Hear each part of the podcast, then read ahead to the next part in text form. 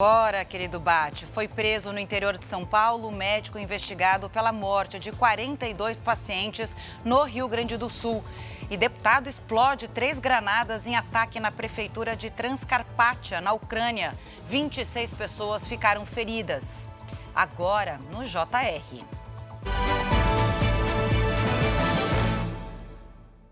Oferecimento: Bradesco. Empréstimo na hora em três cliques é fácil um deputado ucraniano explodiu três granadas numa reunião da prefeitura de Transcarpátia. O político do partido do presidente Volodymyr Zelensky morreu na hora.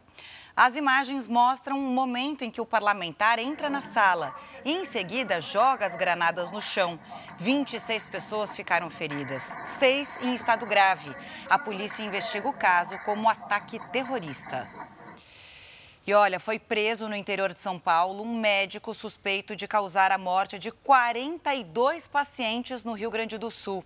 A gente vai com Jairo Bastos, que tem todos os detalhes desse assunto direto de Porto Alegre. Jairo, boa tarde.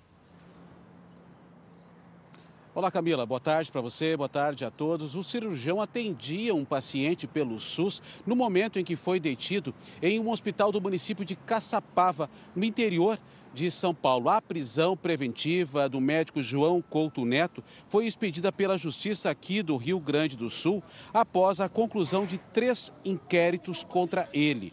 Outras 39 mortes ainda são investigadas, além de 114 acusações por lesão corporal em procedimentos cirúrgicos. O médico também atendia na região metropolitana de Porto Alegre. A defesa do médico diz que vai pedir um habeas corpus. Camila.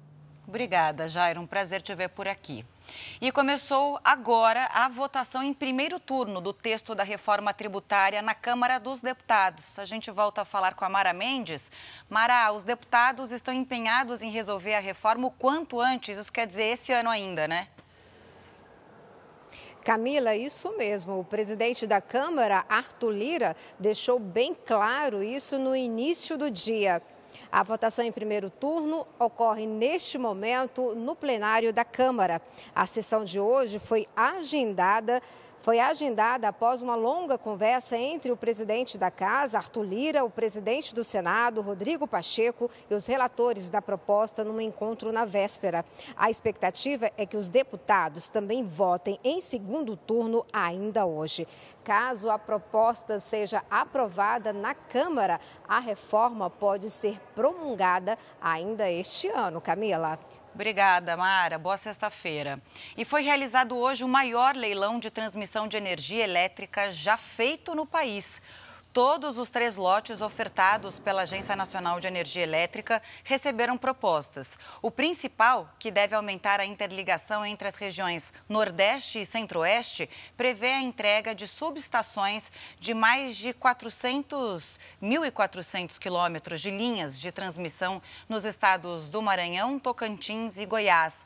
O lote foi arrematado por uma companhia chinesa e prevê investimentos de 18 bilhões de reais. Chega ao fim essa edição. Você continua com Cidade Alerta e com o querido Bate. Boa sexta-feira a todos. Ótimo final de semana.